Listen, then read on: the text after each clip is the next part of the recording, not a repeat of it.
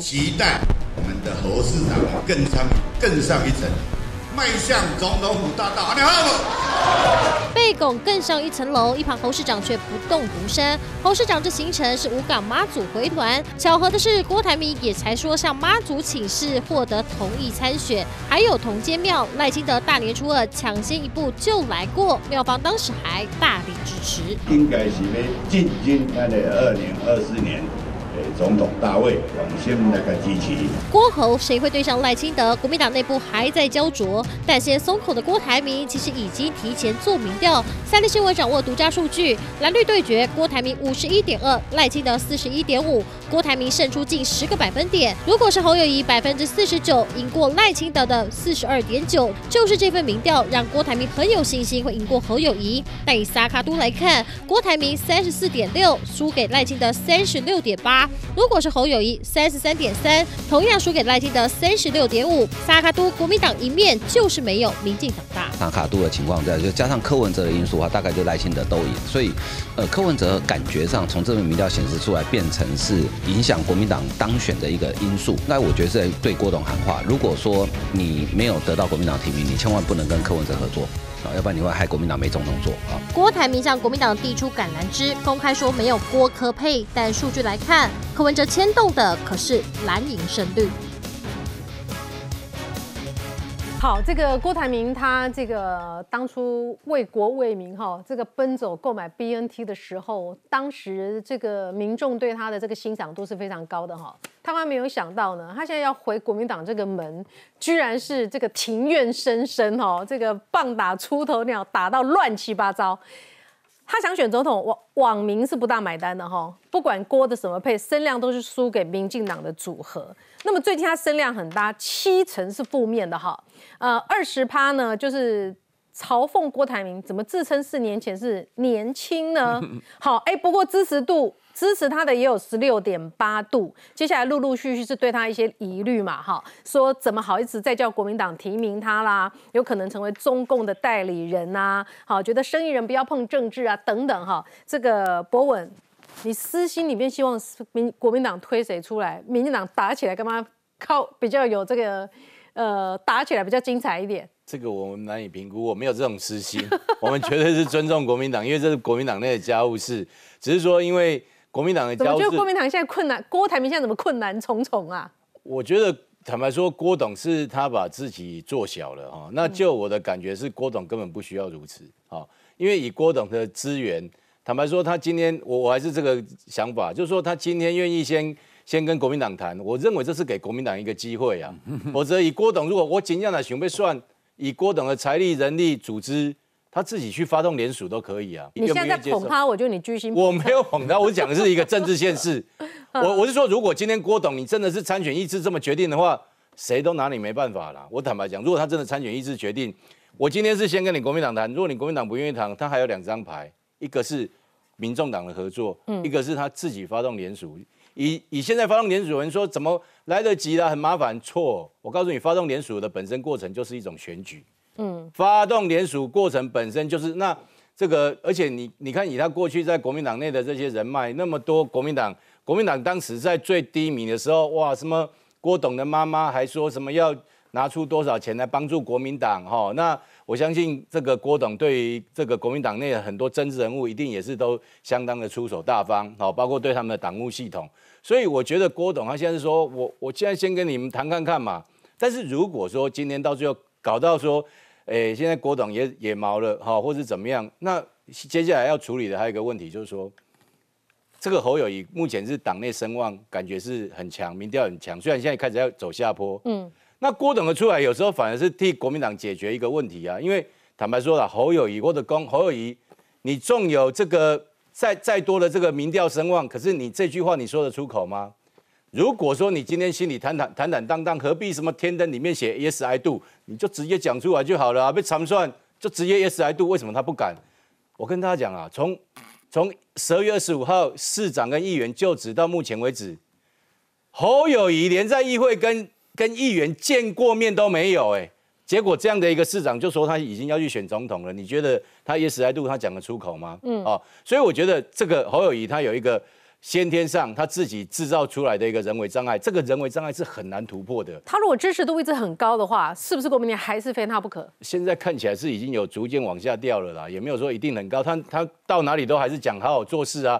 我今天看到他的支持者，当他讲出好好做事的时候，后面还有还有笑声呢，你就知道大家对好好做事这个四个字，不是公斤要好好做事四个字前面讲烫害啊，让公斤讲。嗯，所以大家也会看第一个，你现在绑在新北市，而且新北市市政做的并不好。我坦白说，实在是。他个人太擅长于包装，嗯，否则如果再经过检验下去，大家新北市民选你当新北市长，结果你整天在喊总统选举，这个是有问题。然后我在讲，你不要忘了，就是说国民党内朱立伦也不是，也不是说，哎，我我都不爱算哦。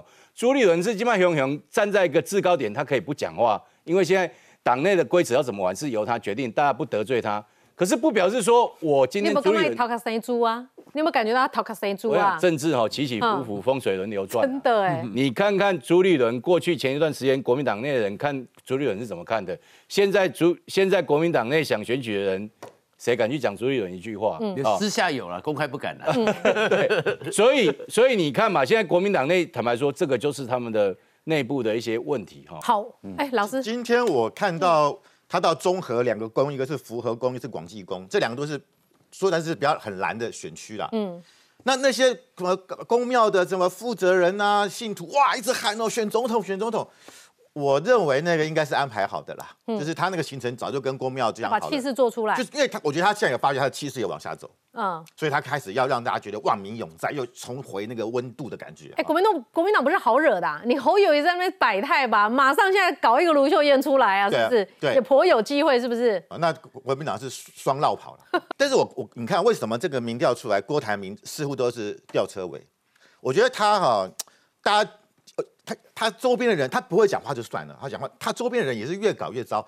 昨天我们不是跟那个卢嘉诚连线，嗯，他就说你要不要为你四年前你因为民调输给韩国瑜你不爽你退党，你说国民党是分赃腐朽，为这个话要不要道歉？嗯，他卢嘉诚怎么说？他说，哎呀，他已经说他当时是年轻气盛了哈，嗯，这个叫就算道，就算啊一时冲动，只是算道歉，道歉的意思到了。我请问，哎，赵赵赵少康也这么讲哦。嗯，那我问你，这跟我们一般人的标准是不是不一样？你今天骂国民党分赃腐朽，然后把那个党证丢掉，丢回国民党，不屑啊，不屑跟你们为伍。你现在还要国民党给你八人大叫，把你扛回去，要让你选总统，然后你的道歉竟然只是一句“我当时年轻气盛”，就这样而已嘛？哎，这跟一般人的标准不同吧？所以蔡正元生气是可以理解的，当然生气啊！而且你越这样讲，越表示你郭台铭姿态这么高，讲一句年轻气盛就可以作为道歉。国民党的党员吞得下这口气吗？我郭总裁是来救你国民党的，就表示你高高在上，你还是没有，你还是在当你的郭董嘛？嗯，对不对？你还是把国民党当做你就应该要接受啦。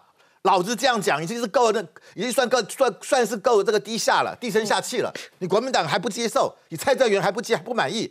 所以我就觉得这些帮他圆的人，卢嘉诚这些人叫做帮倒忙，越帮越忙。还有一个就是说，他讲说，哎呀，我这次是啊妈祖关东公公同意，他四年前说是嗯。妈祖同意，我就觉得，当然妈祖关公是我们台台湾人的民间信仰很重要，可是你什么事情都要问神，他其实对关公对妈祖他的信仰当然很虔诚，我不容怀疑。是，但他还有一个很关键的，他要证明一个事就是。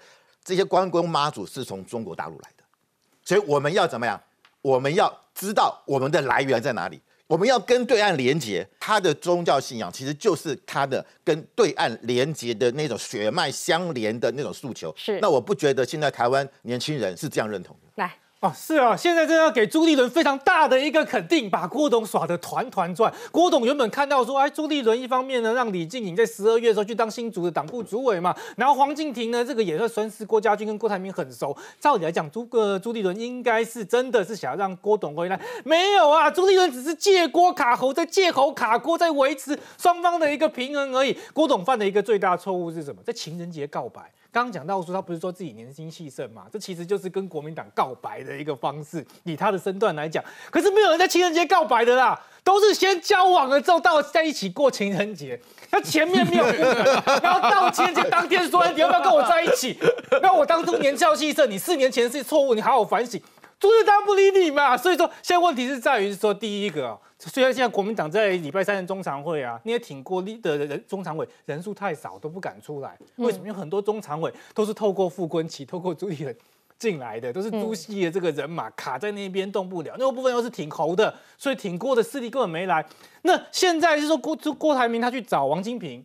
会面是什么时候？二月十四号那时候才第一次会，情人节你才开始在布局，这不是应该一两年前你就应该找王金平私底下帮你运作了吗？去成立一个国民党内的郭系了吗？没有，他没有做这件事嘛。对他没有郭系，更包括说一年多前他就应该好好去拜见蔡衍明，说啊，我当初年少气盛的，不应该讲那些话，啊，请请蔡董呢就多多原谅。他要是做到这件事情，怎么可能啊？哎，他要是郭台铭要是做得到，哎，现在情势完全不同哦。会变成整个中石集团说哦，郭台铭是一个不错的那个选择。那现在我 不会只问他说，你拿那个股东的钱去买 BNT，你有问过股东吗？对，都在叫你有。所以说这个事情说郭董已经出局，但是他还是有一线生机。你觉得他出局了？他在国民党是出局，但是看到呢这个放言去找山水民调，二月九号到二月十一号做的民调里面，郭台铭如果他无党籍出来，可甚至不用搭配柯文哲自己出来。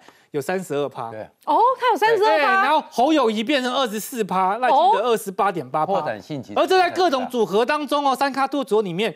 郭台铭胜算最高的是自己去搞联署，自己出来选。对，我讲嘛，他所以他一开始就搞错了。民进党最希望撒卡都了。没有没有，不是不是，这是他们的家务事啊！我讲真的。那最后加一个结论呢？最有厉害的地方还是什么？因为他发现说郭台铭在卡一卡，可能迟早的话会避免，那就不已经老会老底啊。他就不用国民党选，至于他要不用国民党集选，不知道。朱立伦现在开始讲哦，我跟你讲，他如果无党籍选，国民党又会有十十三大佬联联署叫他放过国民党吧？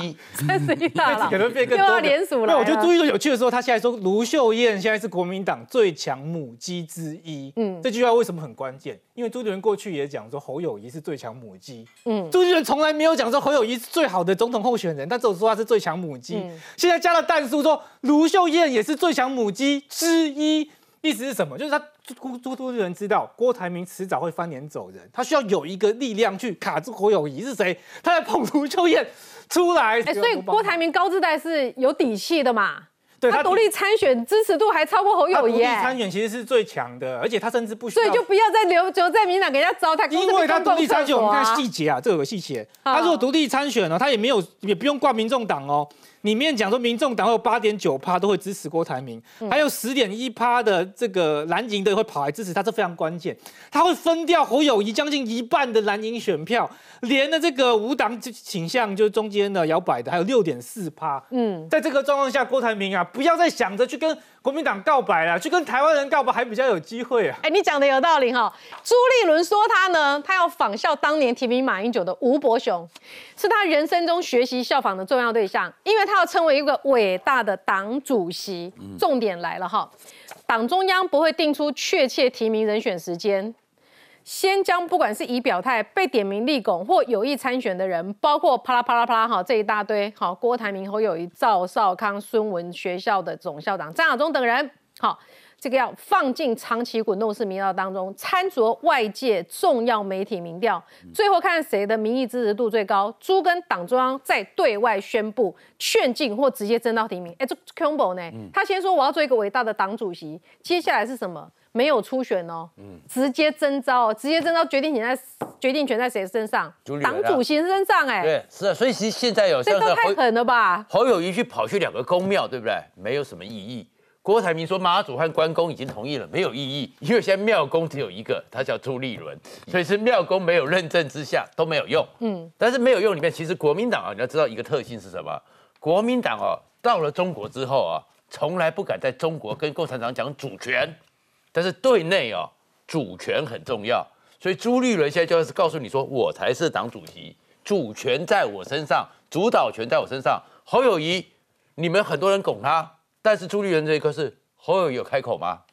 侯友有说自己有说他要参选，要你征召吗？没有，所以没有征召办法。郭台铭，你讲了半天，你是讲了半天，但是你郭台铭，你有直接跟朱立伦讲说你要回国民党吗？没有，所以没有回党办法。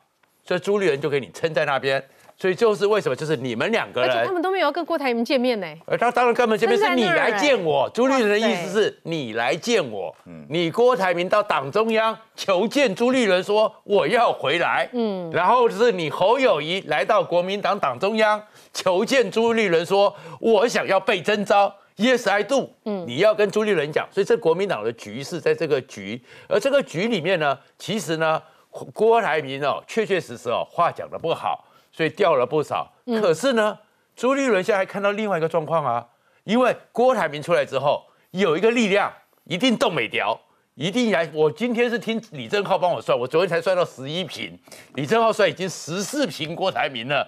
旺中集团什么十四平？十四篇文章在骂郭台铭了，所以呢，旺中一打下去，郭台铭不会退。嗯，那郭台铭不会退呢，所以朱立伦现在呢在那边看戏，你们两个人打。但是另外一件事情，侯友谊大大不利。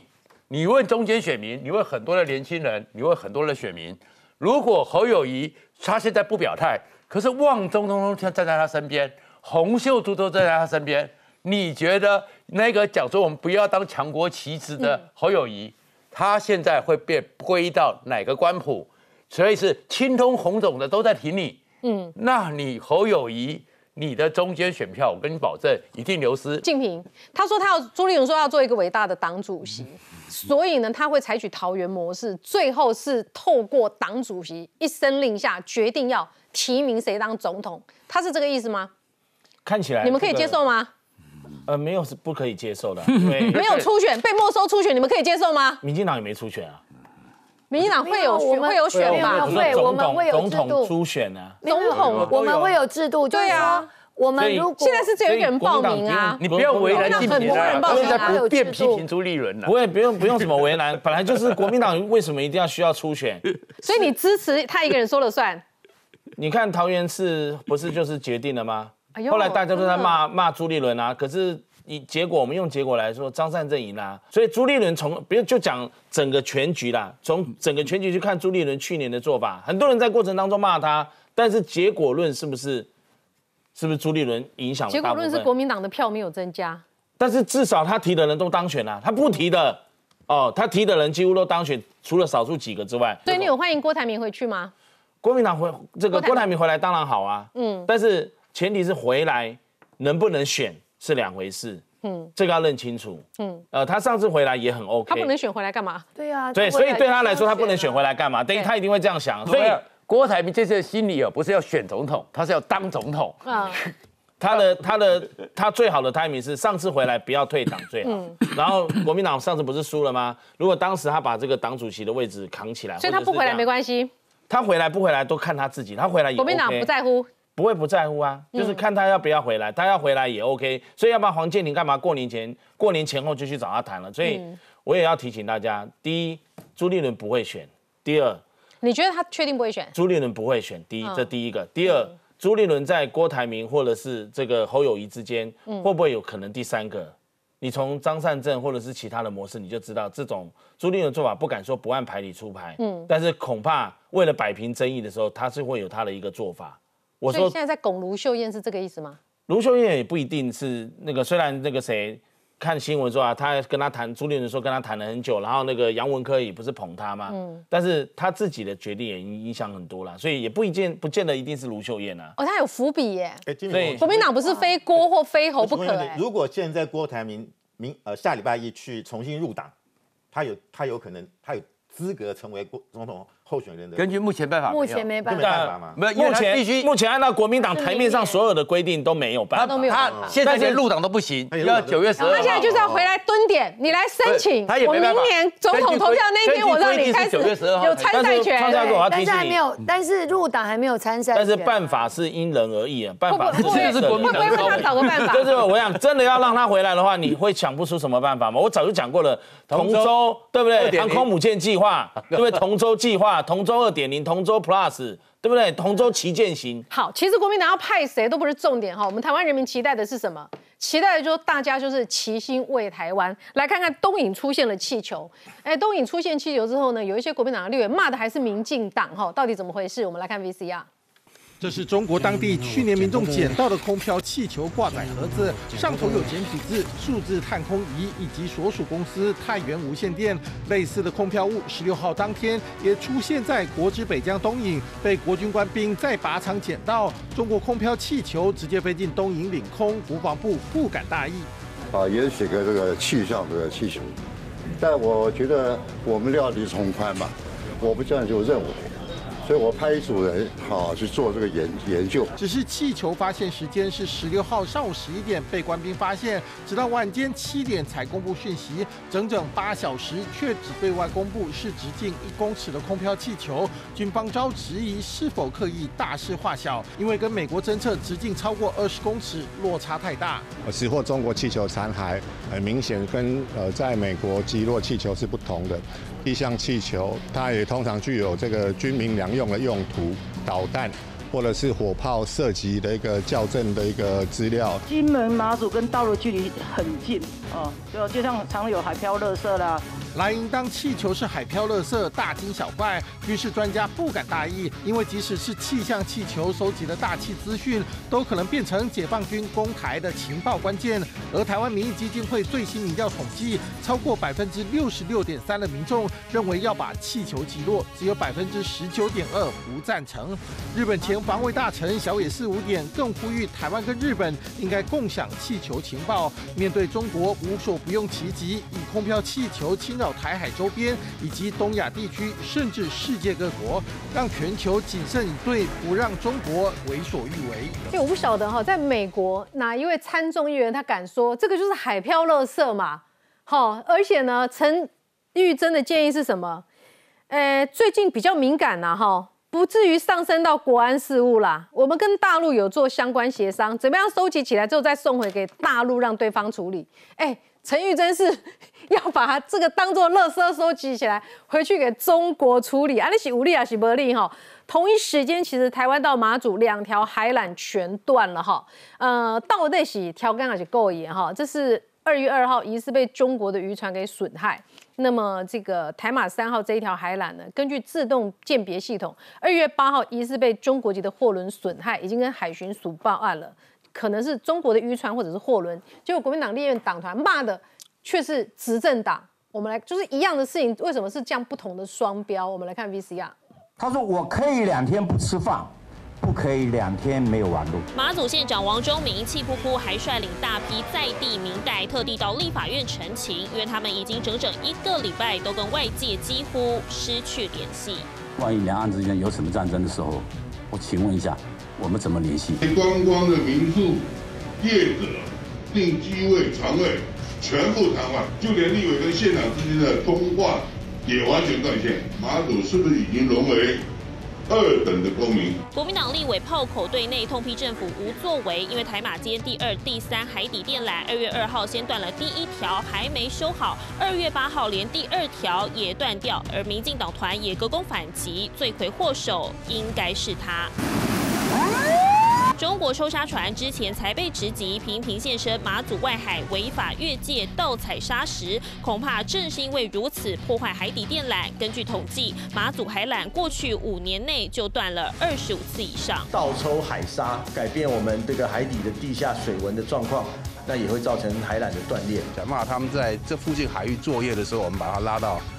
台湾海峡来修台湾跟马祖的这个海缆，所以有可能会提前到三月二十号。马祖地区的住民哈，啊，他们在行动电话或者在固网上网或者在 MOD 方面，我们会减免，就是会免收他们的月租费。就算提供补偿，马祖人最快也要一个月后才能恢复正常通讯。海缆断裂显然并非偶发，相关单位若不谨慎防范，想出对策，只怕最后还会演变成国安危机。好，这个空飘气球哈，上面是写说太原无线电一厂有限公司哈，这个说气象仪器这几个字样。国防部长说，当然不是说他写气象仪就是气象仪器，就好像我写我不是吕慧敏，我就不是真的吕慧敏。好，不是人家写了算了哈，要料敌从宽。那陈玉珍就讲这些话是什么意思？然后呢，这个电缆很怪，好，这个你比较专业嘛，哈，到底这件事情为什么会有疑点？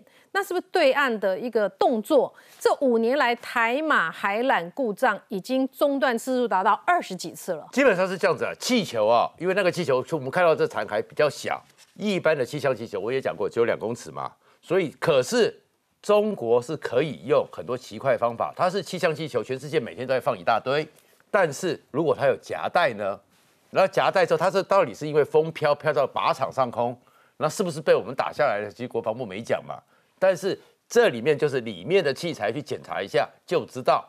但是气球呢，现在你会看到中国已经把它变成是一个可能的灰色地带消耗的骚扰战术，所以这个会是中国共产党一个心理作战、认知作战、骚扰作战。但是电缆呢，其实那是非常重要的战略上的问题，因为战略上问题是什么？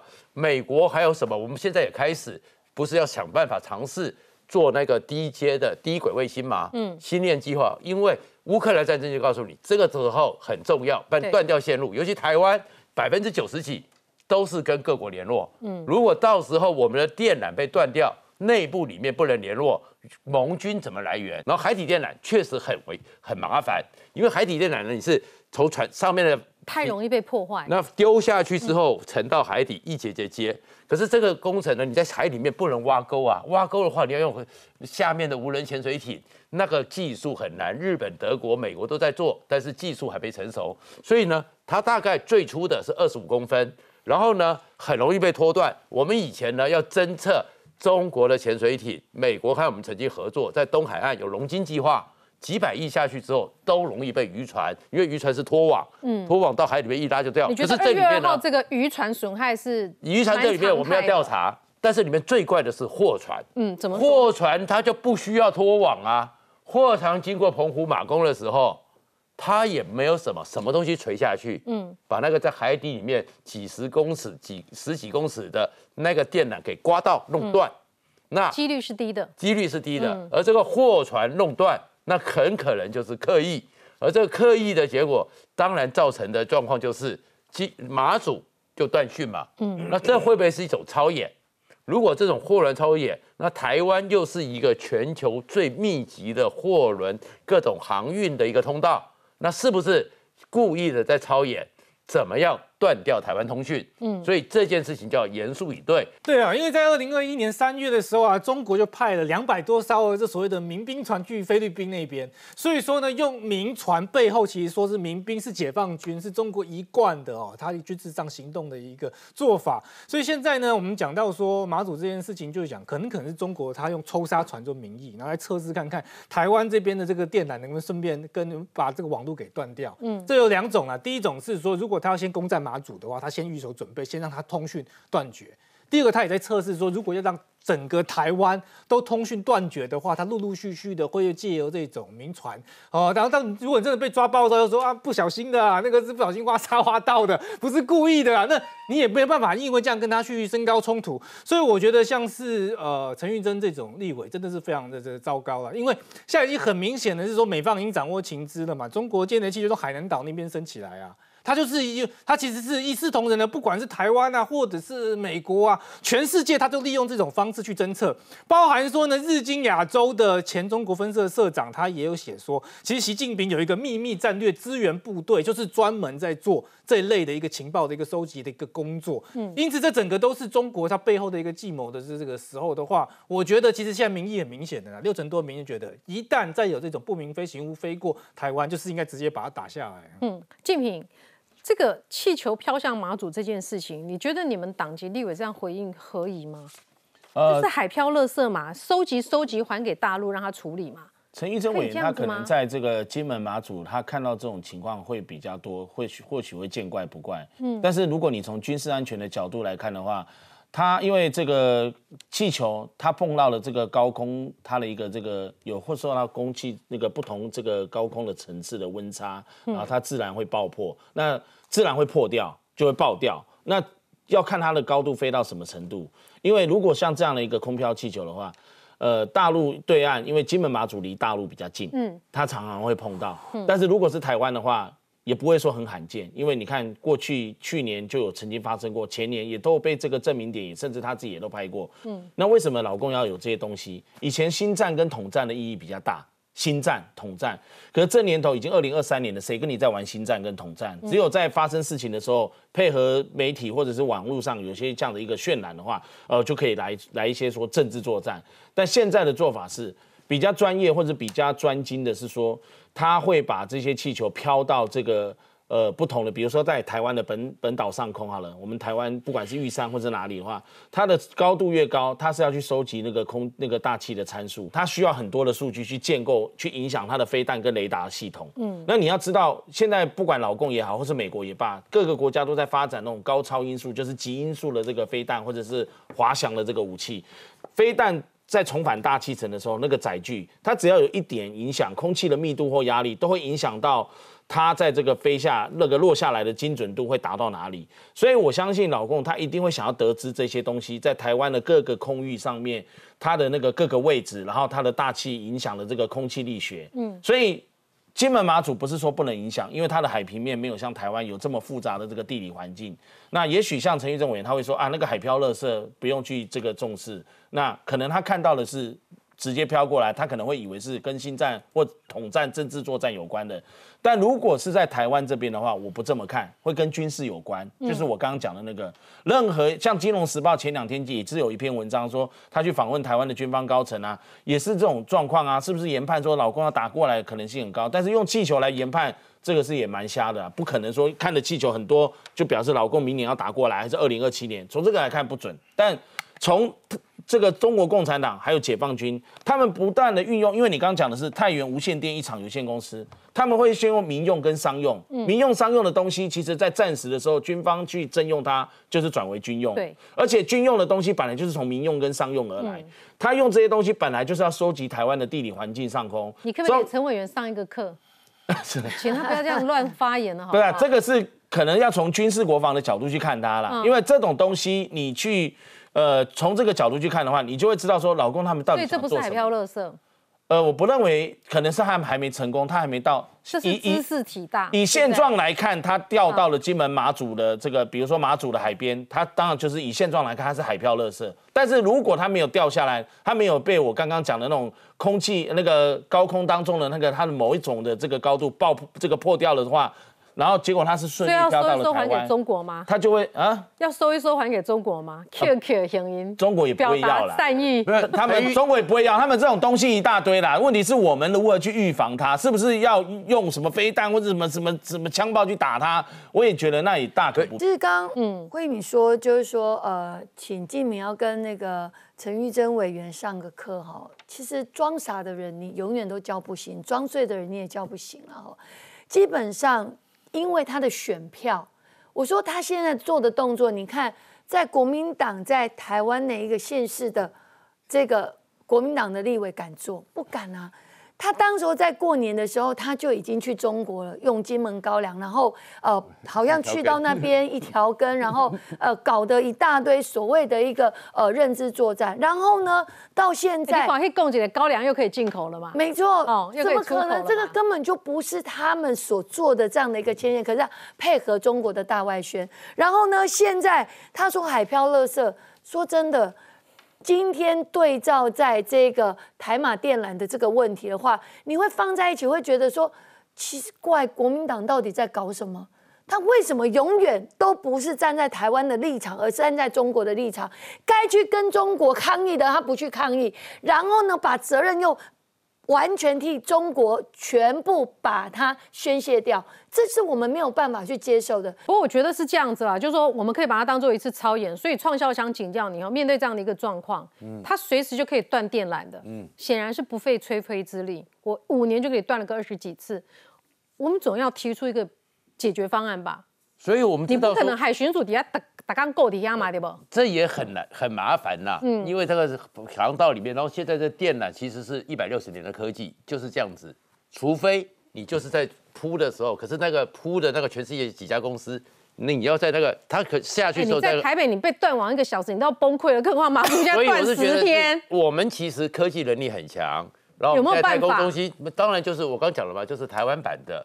新链嘛，其实我们新年有五十三亿，就在开始做测试了，加快速度。嗯，因为如果战争爆发的时候，我们也不能去抗议说什么你怎么挖占我的电缆一定会发生。嗯而且呢，其实我也知道说，我们国家都算得很清楚，如果只是岛内公要通讯，需要几颗低轨卫星。如果要跟美日等相关的友邦和盟军，嗯，大概要几颗卫星都准备好了，嗯都算好了。中国其实现在最麻烦是什么？为什么现在美国开始这个血脉会通知他们说，习近平已经不是以前的习近平了？嗯英国决定说，习近平他的危险性比金小胖还严重，英国还要做一个军营那个兵推。嗯其实是我们要知道，我们面对的是一个全世界现在没有台湾问题，大家在研究的是中国问题，中国才是全世界的大问题。博文，这是一种测试吧？我觉得这不但是一种测试，嗯而且是一种对于我们国人心防的测试啊。嗯坦白说，大家都知道这个马祖因为离这个中国这个领土非常近，所以这个很多生活上是受限于它。那这个时候就是说，你看他把你的电网先弄断之后，然后弄一次、弄两次，然后造成了这个民怨，然后变成是这个会对这个呃整个马祖的居民会对整个中央政府会觉得说，哇，我不能接受，然后来这边抗议。但是我们必须要讲他们就。觉得自己是次等公民了，对，对不对啊但是？但是其实我我坦白说，从过去直到现在，其实我们对于包括金马地区，特别是离岛地区的这个相关的，你看我们都还有个离岛建设特别条例，都还特别拨经费。嗯我们对离岛是非常重视，尤其金门马祖是在最前线。那我觉得哦，就是说，如果现阶段这个部分没有办法这个呃彻底解决的话，我觉得除了我们当然希望能够这个巩固更好的这个硬体设备之外，坦白说，我觉得马祖的居民哦，实在是也应该要对这个中国表达抗议哦，因为就在临近而已啊，就在临近而已，你应该对他表达严正抗议。其实不止这个缆线的问题，坦白说，你知道这些年包括抽沙船，包括他们这个中国这个渔船违法越界，然后这个。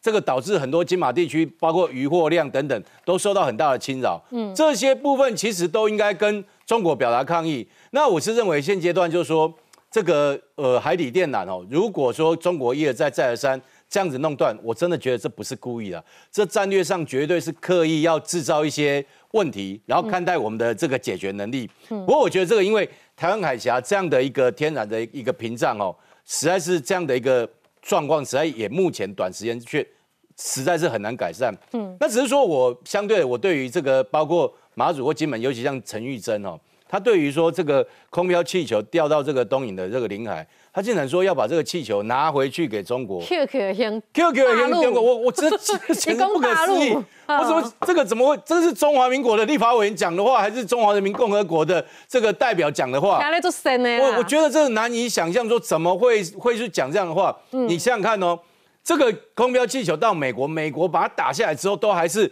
很认真的去研究。那更何况我们就在就在这个天然屏障的第一线，台湾其实在东亚岛链的第一线呢。我们面对这样的一个状况，当然是应该更加的去了解这里面的动机企图，包括它里面到底有什么样的传输或者这样一个电子设备。怎么会有一个我们的国议员说把它送回去？你是要表达什么？你是要送回去表达说，哎，我们对你的忠诚吗？还是说送回去表达说用这样来表达和平？人家是侵略到你的领土，哎，所以我认为像这样的国会议员，坦白说实在是很不适格。好，广告之后我们要带你了解中国现在的一个最新状况哦。现在呢，这个乡下地方的公交车没办法开了哈，因为钱不够。呃，医保就是大幅度的删减哈，搞得呢现在形成了一波白发革命。越多人走上街头，现在不只是武汉哦，连大连都开始抗议了。广州我们更多讨论，马上回来。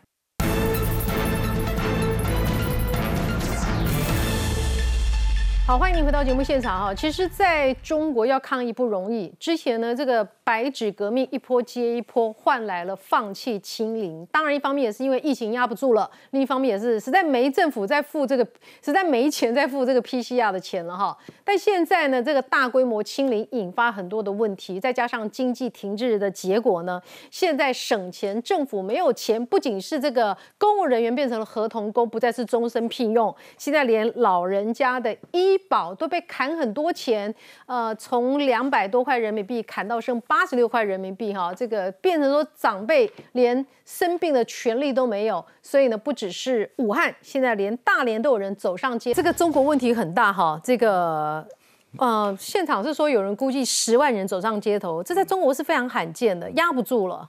对，这个之前是白纸革命，嗯白纸革命都是年轻人、大学生，嗯那这次变成是白发革命，都是一些上了年纪的人。那为什么呢？因为他们每一每个月都有所谓的这个医，等于说他们的医疗上的一个补助的经费。但是因为呢，现在中国呃，等于的医保啦、保险，那也是我们的健保的一个补助。那你说你要去看医生的话，啊，对你不无小补。但是现在因为中国政府没有钱了，特别是因为这三年来的疫情，加上之前的中美贸易战、科技战，很多外外商、很多工厂都离开了中国，所以当地方政府没有钱之后，第一个砍的就是这些所谓的啊银发族他们的一个啊健保的一个经费，所以说变成说他们不但他们现在的本来的福利没有了，而且他们本来可以啊凭着这这个经费到附近的药房。去拿药很比较方便，嗯不要到大医院去。现在不行，一定要到大医院去排队。那我们知道中国有三难，第一难就是就医难，嗯，好，但你你去医院，你看那个中国的医院呢、啊排队都排了好几天才能排到。所以本来说这些老人家本来身体就不好，到附近药房买个成药吃一次就罢了。嗯现在变成说他们要因为要集中管理嘛，就全部要到大医院去，所以就造成很多这些老人家他们的交通本来就不方便，也不会开车。啊，要到城镇的大医院，有些地方乡下也没有医院啊，医疗资源是不平均的，就引发了这些啊白白法革命。那这些白法革命很多呢都是怎么样？过去中共的老干部，就他们都是在公家机关啊当公务员退下来的，所以我们我应该是先问说，医保是所有的人都有医保，还是说公务人员才有医保退休的？呃基本上是以公务人员为主。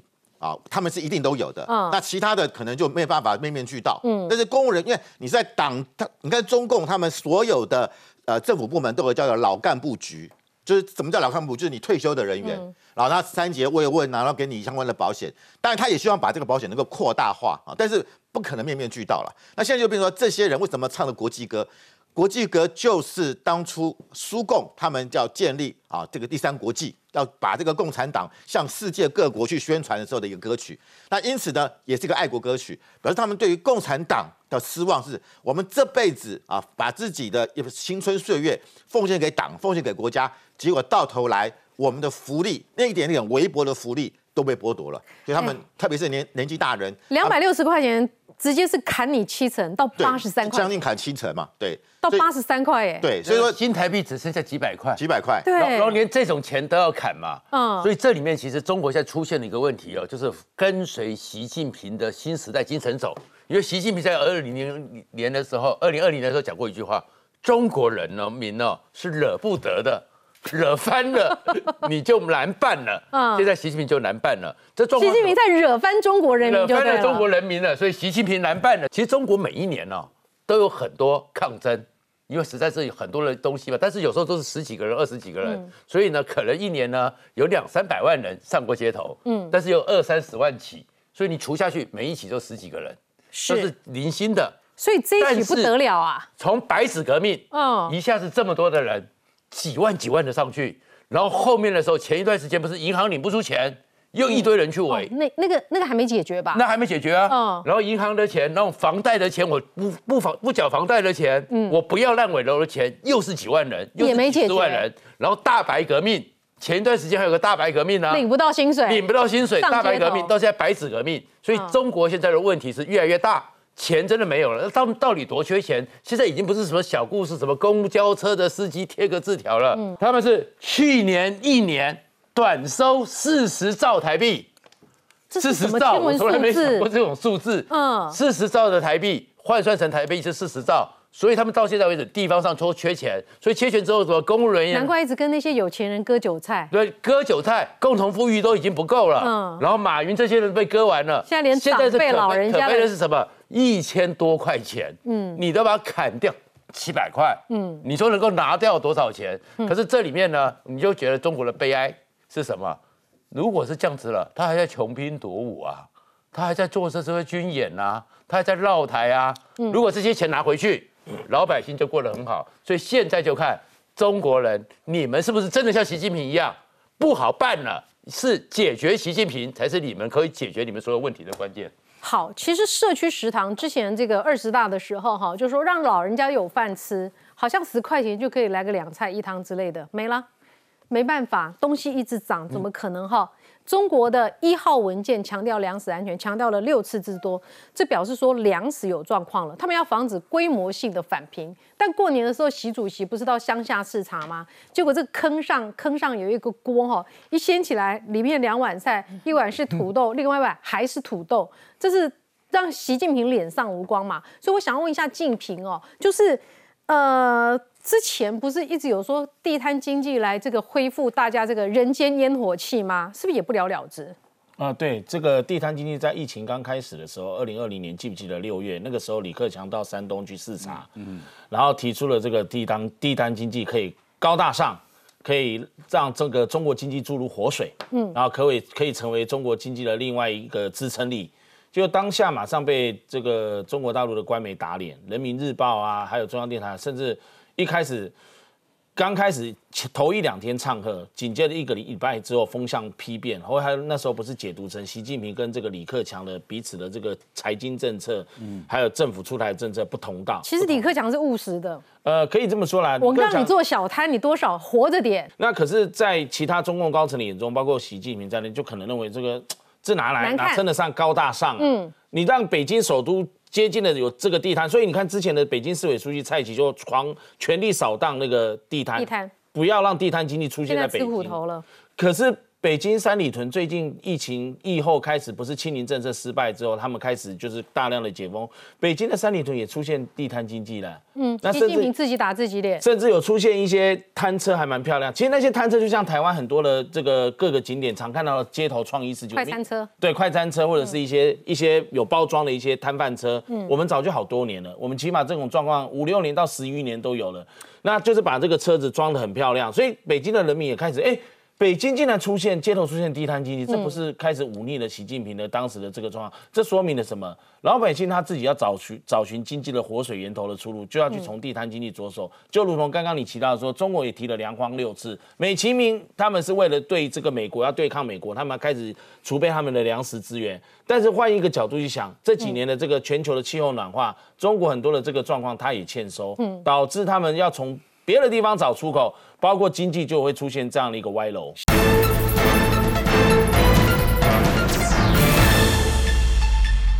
呃，南投选举哈，三月四号要投票嘛。来，林明珍政治现金怎么花的哈？一个月付给他儿子八万块钱的月薪，很多人傻眼哈。这个他儿子林汝斌本来是不是要出来选的？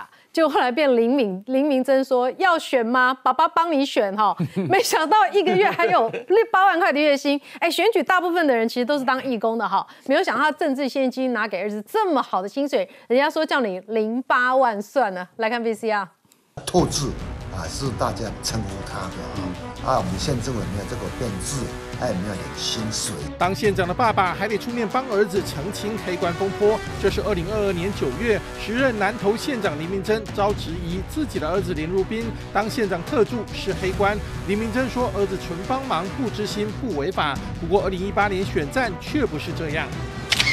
实际查询监察院政治现金申报中，林明珍二零一八年县市长选战开销，前处转会副研究员吴佩荣发现，当时林明珍用政治现金连续八个月给林如斌每个月八万薪水。林如斌的薪水是他的团队里面最高薪的八万块，再往下第二高薪是五万块，再往下是三万、四万都有。人家捐钱给你打选战，然后来帮忙的志工不用钱，可能就领你一个便当，你给你儿子一个月八万块，这是合理的吗？于天，他的儿子于祥全，那他都是没在做事情，那于天都还给他儿子零用金。我确实在竞选团队的时候，我是有认真在做事情的团队议员。林如斌硬是要把于天跟于翔全扯进来，还说所有资料都是监察院公开上网，没违法不怕查，但是还是被抓包，拿政治现金给二等亲，没标注，是你人事费。呃，支付到这些二等亲，你都必须要揭露。可是我们从监察院的系统，我们看到他并没有揭露，他实际上给了林鲁宾薪水，可是没有去注明他是你儿子，他是你的二等亲，完全没有。选民政治现金变成林明珍儿子薪水，不仅观感有问题，还涉及违反申报规定，全都被摊在阳光下检视。